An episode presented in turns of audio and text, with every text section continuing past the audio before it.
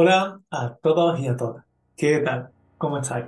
Bienvenido al episodio número 57 del podcast Andalusian Spanish Today, el podcast para estudiantes de nivel intermedio y avanzado que quieren mejorar su español a través de contenido auténtico e interesante y sobre todo escuchando un acento muy peculiar de la lengua española, el andaluz.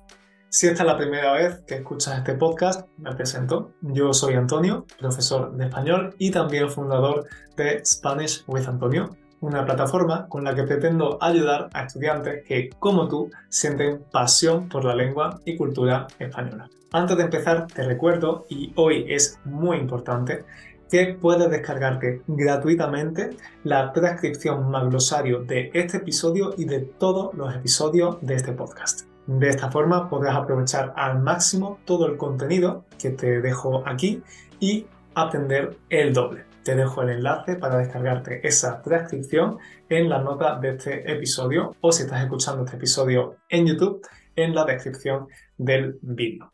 Hace ya muchísimo tiempo que quería hacer este episodio, pero no daba con la persona correcta, con la persona adecuada. Hoy tenemos con nosotros a la simpatiquísima Sheila, de la cuenta de Instagram y página web Dialecto Boricua. Sheila es una chica de Puerto Rico, puertorriqueña, y en sus redes sociales crea contenido sobre la variedad de español que se habla en Puerto Rico. ¿Y por qué tenía tantas ganas de hacer este episodio? Pues porque el español de Puerto Rico es tremendamente similar al español de Andalucía. Así que sin más dilación te voy a dejar con la entrevista, con esta charla que he tenido con Sheila en la que nos enseña muchísimas cosas. ¿Estás listo? ¿Estás lista? Pues empezamos. Muy buenas, Sheila. ¿Qué tal? ¿Cómo estás? Hola, Antonio. Muy feliz de estar conversando contigo. Lejos, pero cerca, gracias a la tecnología. Lejos, y con seis horitos de diferencia. ¿Quieres decirle a los oyentes a qué hora te has levantado? Bueno, me levanté a mis 5 de la mañana, que para ustedes serían 6 horas más. Y ahora estamos hablando a eso de las 6 de la mañana, así que tu mediodía. Aquí está amaneciendo y allá tú estás a plena luz del día. Total, casi nada, casi nada. Te he traído aquí porque quiero hablar de Puerto Rico, quiero hablar del dialecto boricua, de la que tú pues te estás haciendo un poquito experta, ¿no?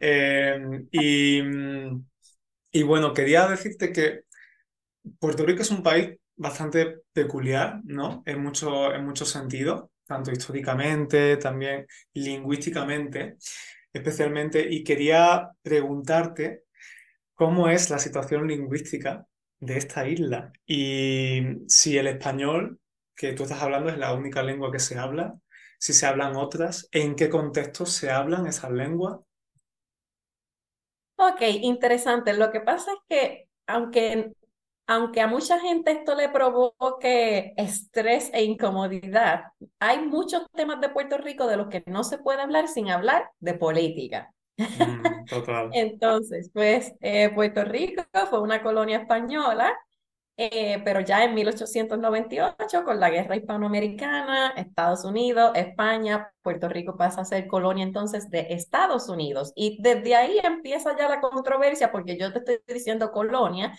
pero otras personas te van a decir territorio o algo un poco más mm. conservador, tal vez. Yo he dicho país directamente, o sea que cada uno usa una palabra, ¿no?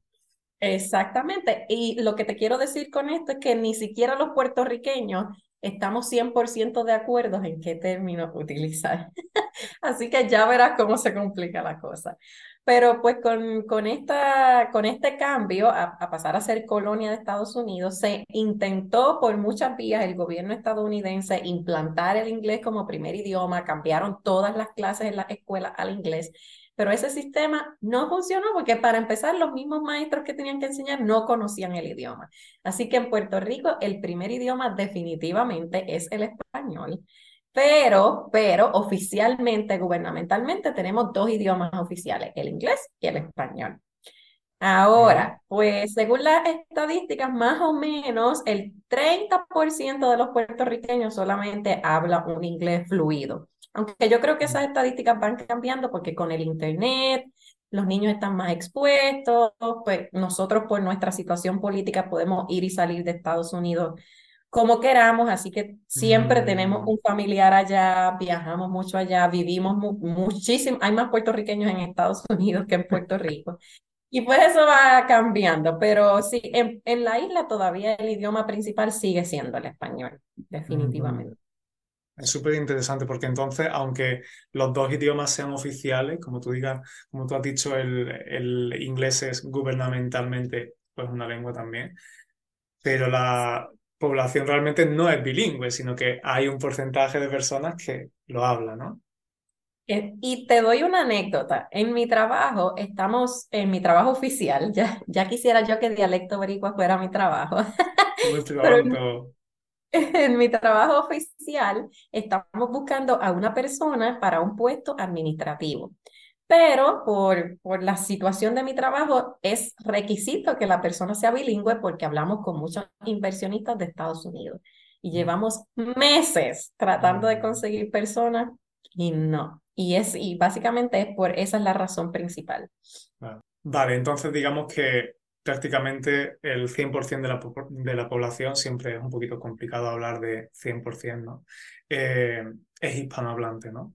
Eh, en su mayoría. En su gran mayoría, sí. Independientemente, que esto también era algo que, que yo desconocía, la verdad, y, y tenía curiosidad por saber, independientemente de el estrato social del que venga, ¿no? De la clase social de la, de la que venga. No es porque las personas Eso más adineradas eh, hablen inglés y las más eh, humildes hablen español, ¿no? Eh, no, o sea, eh, eh, cuando coincidimos todos como puertorriqueños, te diría que no voy a decir el 100%, pero la gran mayoría hablamos el español. Eso sí, eso sí. Sí es, es definitivamente palpable que las clases sociales altas, al tener más eh, oportunidades de estudiar en escuelas privadas que se centran en el idioma inglés, pues ahí pues ya ellos tienen más oportunidades de aprender el idioma desde pequeño, exponerse quizás a televisión de cable en inglés, cosas que quizás las clases sociales más bajas no tienen acceso a. Y por lo tanto, pues ahí sí se puede ver una diferencia de que quizás las clases sociales altas conocen el inglés, pero no significa necesariamente que sea su primer idioma. Mm, claro, claro, claro, claro. Pero bueno, centrándonos en el español eh, de, de Puerto Rico, que es lo que no- nos interesa realmente, también es verdad que es un país barra territorio, barra colonia, como lo queramos eh, llamar, Exacto. que únicamente cuenta con 3 millones, si no me equivoco, he, he buscado un poquito, 3 millones de, de ciudadanos, ¿no? Eh, y de hablantes de, de esa variedad del español. Aún así, ¿crees que en esos 3 millones de hispanohablantes de Puerto Rico hay diferencia entre ellos? Eh, ¿hay diferentes variedades del español de Puerto Rico? Sí, eh, en Puerto Rico, viviendo en la isla, somos poco más de 3 millones, en Estados Unidos son alrededor de 5 millones. Wow. Y, y aunque yo no diría que son una, que hay variedades dialectales dentro de la isla, lo suficiente como para que sea difícil entendernos, sí hay vocablos, términos o palabras específicas que se consideran regionalismo y especialmente el sur de Puerto Rico, eso es un chiste acá en la isla.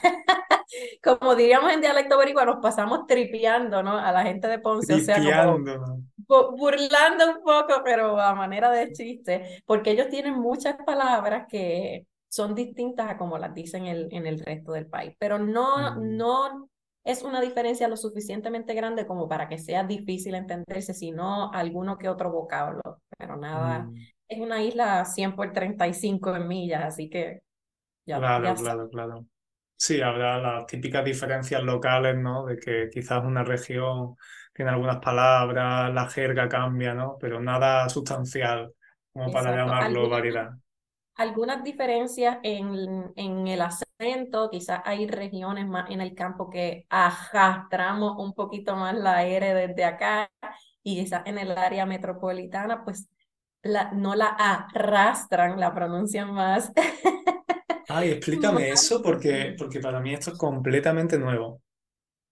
Pues sí, en el área metropolitana de, de Puerto Rico también eh, es bien interesante cómo siendo una isla tan pequeñita o un archipiélago tan pequeñito, ah, tenemos como que nuestra, no, porque nosotros tal cosa y nosotros tal cosa. Eh, pues, en el área metropolitana, que es el área más habitada de Puerto Rico, eh, pues es quizás, un, tienen un español un poco más, jamás neutral, los vas a escuchar y vas a saber que son puertorriqueños, pero tienen por ejemplo, no arrastran tanto la R, hablarían como yo acabo de decir, no arrastran tanto, tanto la R, pero quizás acá, si yo estoy hablando en un contexto con mi familia o algo, yo, sí, porque estábamos arrastrando el...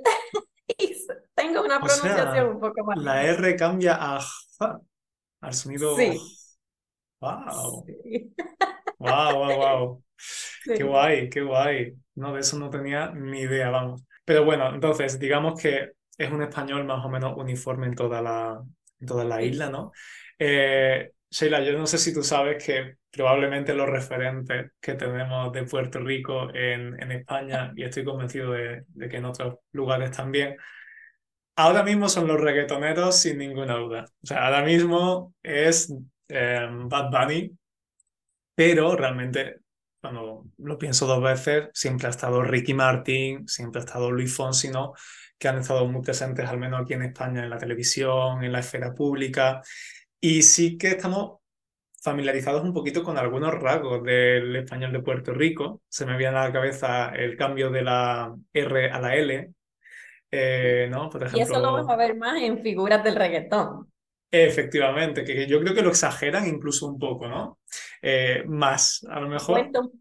Yo creo esta es una pregunta también complicada de contestar porque va a depender de la persona a quien tú le preguntes. Si le preguntas quizá a una persona mayor y de clase social alta, va a estar completamente indignada por este, porque los españoles nos reconozcan por estos fenómenos y que el reggaetón sea el referente.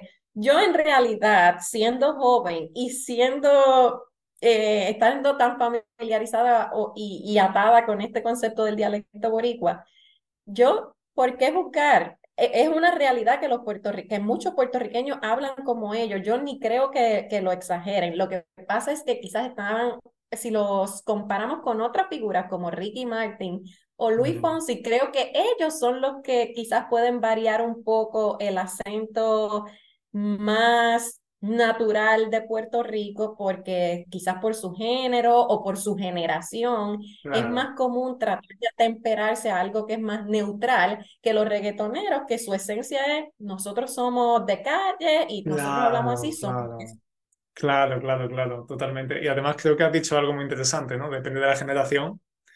Y luego, pues no es lo mismo una, una balada de Luis Fonsi que, no sé, una canción de, de Bad Bunny, ¿no? Es que es verdad que son contextos muy, muy diferentes.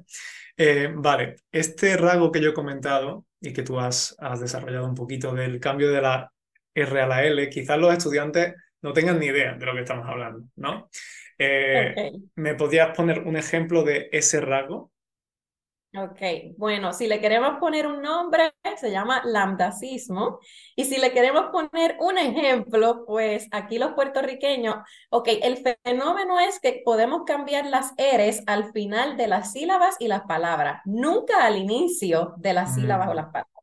Por eso hay, en Latinoamérica existe ese estereotipo de que nosotros decimos Puerto Rico. Eso no es cierto, porque la L inicial de las palabras... Yo también. La L inicial de las palabras y las sílabas nosotros, nosotros no las cambiamos, pero sí podemos decir, podemos decir, eh, te voy a esperar allí en el e, esperar en vez de esperar, o esa, esas eres sí las podemos cambiar y creo que eso es un fenómeno que se ve claramente en las canciones, pero nunca al inicio de la sílaba o la palabra. Lo dejamos claro, lo dejamos claro, eh, porque yo incluso tenía algunas dudas. Eh.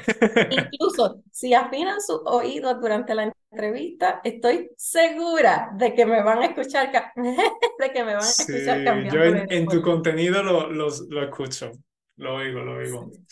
Eh, vale, este es un rasgo que, bueno, a mí me parece muy curioso personalmente, pero ¿qué otros rasgos, qué otras características fonéticas, vamos a dejarlo en lo, en lo fonético, en lo que eh, se oye, caracterizan al, al acento boricua? Yo creo que los principales dos rasgos son el, el lambdacismo que acabo de mencionar y la segunda, la aspiración de la S, que estoy segura que también ya lo escucharon en mí, porque yo no digo aspiración de la S, yo digo aspiración de la S. Efectivamente. Y, bueno, creo, que... que... si nos escuchan hablando, más o menos van a saber de dónde nos llega la cosa. eso, eso es lo que iba a decir, que creo que a los oyentes no les asustará el hecho de que tú te, te comas, como decimos coloquialmente, las S, porque, bueno, este podcast se llama Andalusian Spanish to Go y están hartos de escucharme. Entonces, sí, las S, eh, las S finales, ¿no? De palabras, como finales, y también de, detrás de cada, al final de cada sílaba, ¿no? Digamos, como has dicho, esperar, ¿no? Quizá. Exactamente. Pero me parece bien curioso que, que tú digas que tus oyentes están acostumbrados a eso, porque eh, pues otros latinoamericanos o incluso los mismos puertorriqueños que crecen escuchando que los boricuas no, sabemos hablar, critican estos fenómenos sin mm. saber que nos llegan desde el sur de España y yo estoy segura de que ningún puertorriqueño se atrevería a criticar a un español de Andalucía, pero sí nos critican a nosotros sin saber que simplemente es un, algo que nos llega históricamente desde ustedes hasta nosotros. Y creo que a ustedes les pasa lo mismo, ¿no? El resto de España puede un poco Chicos, creo que, eh, que, Sheila está tomando el poder de la entrevista porque justo iba a hablarle sobre eso. o sea, se me ha adelantado. Eh, efectivamente, ¿no? El fenómeno este de la glotofobia, eh, ¿no? del, que, del que sí, creo que tanto puertorriqueños como, como andaluces y otras variedades del español sufrimos un, un poquito, ¿no? Que, que la gente, pues, se juzga, se autojuzga muchas veces, ¿no? Y quiere cambiar su acento, hay una hipercorrección porque hay un estigma asociado a ese acento. Sí, a nosotros nos pasa exactamente igual. Quizás vosotros no os atrevéis a criticar, entre comillas, a un, a un español, pero aquí los andaluces sí nos atrevemos a criticarnos a nosotros mismos e incluso pues sí que hay glotofobia realmente eh, por parte de otras regiones de España que tienen un español considerado más neutral hacia no solo Andalucía, el sur de España, las Canarias, o incluso puede ser que, vuestra variedad, ¿no? Sí, eh, acá podría dividir este asunto de la glotofobia en distintas categorías. Si hablamos de otros hispanohablantes, y no, y no estoy diciendo, me enfocaría más en los latinoamericanos, no sé si incluiría yo a los españoles en este asunto, mm. pero bueno, eh, a los eh, otros latinoamericanos es bien presente ese asunto, especialmente cuando nos mezclamos en Estados Unidos, nos encontramos con, con, otros, mm. otros residentes de otros países. Pues sí, ese asunto de que los puertorriqueños no saben hablar, de que Puerto Rico, entonces no solo critican la manera en que hablamos, sino que le añaden cosas que, que no son reales porque esto de Puerto Rico no es real. Así que como que lo van todo exagerando y van creando este personaje cómico. Y bueno, entonces mm. de ahí el próximo tema que son los propios puertorriqueños, que a raíz de esto, eh, y pues de, por ejemplo, compararse con las telenovelas mexicanas o de otros países que llegaban hasta acá, pues también crecen con eso, o crecemos, debo decir, con, esa, con eso tan consciente de que no, los boricuas no sabemos hablar. Si tú te vas a presentar en un sitio, eh, pronuncia todas tus eres y tus eses, entonces se crean estas figuras públicas que quizás ustedes conocen, que van adaptando un poco sus acentos para sonar un poco más neutrales y que las demás personas sientan que los pueden entender mejor y ser figuras un poco más aceptadas dentro del... Entonces, Lo estáis escuchando, chicos. Estáis escuchando cómo, cómo Sheila está cambiando precisamente, ¿no? Exacto. Entonces, pues sí, puede ser que en otros países se escuche, eh, no sé, más agradable para el oído de otros hispanohablantes, pero para nosotros empieza a sonar un poco como, ¿ah? ¿Qué? ¿De dónde tú Y nada, tampoco no lo, no lo puedo juzgar porque sé que muchas personas sus carreras en algunos momentos dependían de esto. Pero creo entonces que gracias a figuras del reggaetón, precisamente, esto ha ido cambiando y nuestro acento se ha ido presentando tal y como es y ya quizás, espero yo, mi esperanza es que se deje de ver como esos no saben hablar, ah, son diferentes, pero eso no significa que son peores. Y además, no solo los reggaetoneros, también labores como la que estás haciendo tú, ¿no? De, de difusión, de divulgación de, de tu variedad, que me parece súper bonito. Yo hago algo similar eh, y puedo comprender, puedo empatizar perfectamente cómo conectas con tu trabajo, ¿no? Con todo el contenido que creas, porque es tu variedad. Entonces le tienes ese aprecio, ese cariño y a mí me encanta el trabajo que haces, lo digo sinceramente. Eh, entonces, bueno, no solo los reggaetoneros, no solo los reggaetoneros. Yo creo que si alguien, si un creador de contenido puede conectar con lo que yo hago, eres tú, porque estamos en situaciones bien parecidas en términos a que nosotros no solamente hablamos como hablamos en gran medida por ustedes, pero pues ah, se reflejan las mismas críticas y, sí, sí, sí. Y bueno, hemos hablado de, de, esta aspiración de la S que compartimos, pero yo creo que hay más rasgos, ¿eh? Por ejemplo, y, y dime si me equivoco, ¿eh? Pero la relajación de la J. La eh, J, no. Yo creo que, que como se manifiesta en toda Latinoamérica o en la mayoría de Latinoamérica, yo creo que quienes únicos pronuncian la, yo ni lo sabría decir, la J de la otra manera son el resto, o sea, los españoles más del norte, ¿no? Eh, bueno, incluso aquí en Andalucía también hay varias, hay varias pronunciaciones, porque Andalucía es, bastante grande. Eh, pero sí, no sé, para mí sí es verdad que quizás el rasgo de la aspiración de la J sea algo que también comparten muchos otros países, sí que es verdad, sí que es verdad. Pero bueno, también Puerto Rico, ¿no? Tú me confirmas que eh, es jugar y no jugar, jugar, ¿no? Así, más exagerado. Exactamente, definitivamente mm. vamos a jugar. en el jugo, no sé si ustedes utilizan la palabra jugo. No, utilizamos zumo. Zumo. Ahí estamos hablando de otras diferencias de el zumo y el zumo. sí, sí, bueno, definitivamente vosotros, otra de, la, de los rasgos es el seseo que está expandido por toda la hispanidad, a excepción de algunas zonas de, de España, em, y que viene precisamente pues, de, de, Canarias y de Sevilla, ¿no? de toda esta parte em, occidental de Andalucía que vosotros habéis heredado.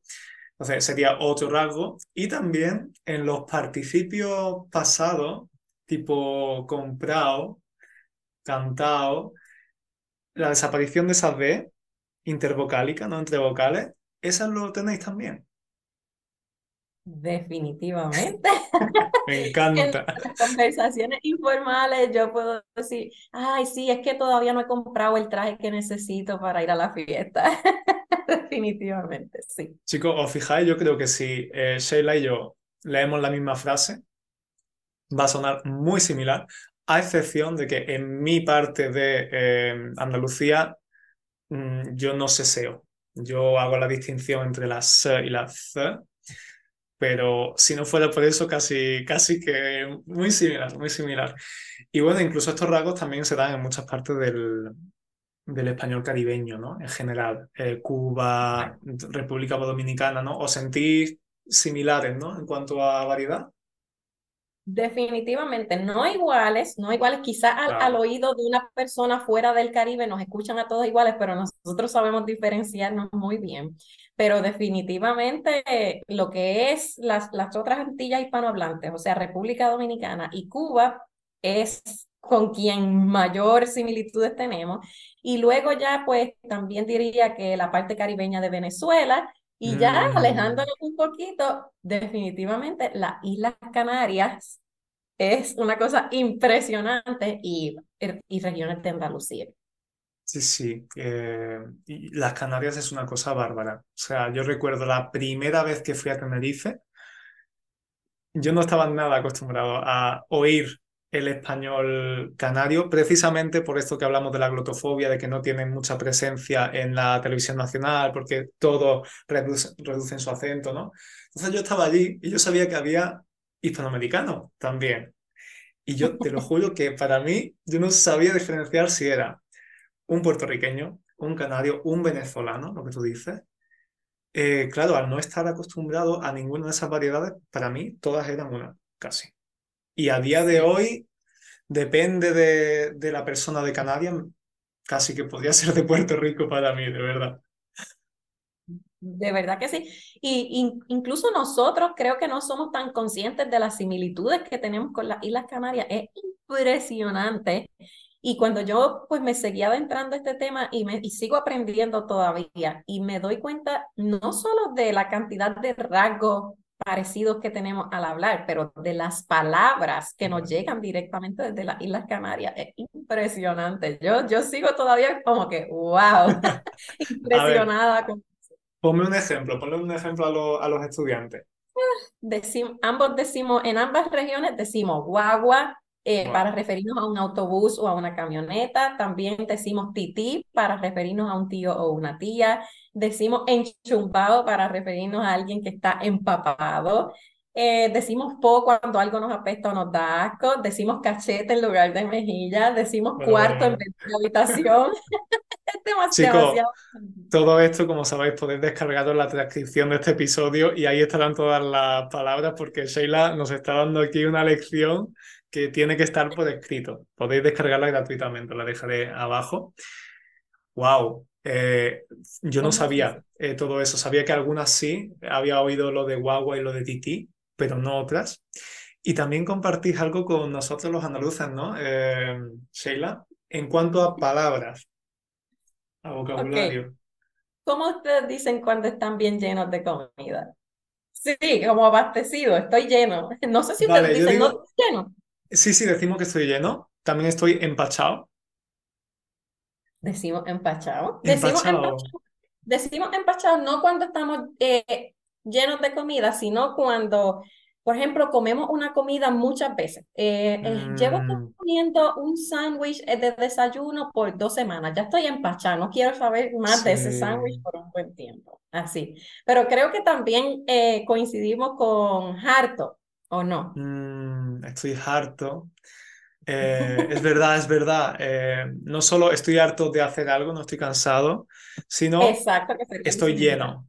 Es verdad, es verdad. Estoy harto. Y en, y en otros países latinoamericanos no nos entenderían porque para ellos eh, o estoy harto de hacer algo o estoy harto puede, significar o harto como de que estoy aburrido o algo por el estilo. Pero lo que nosotros, lo que significa para nosotros, no.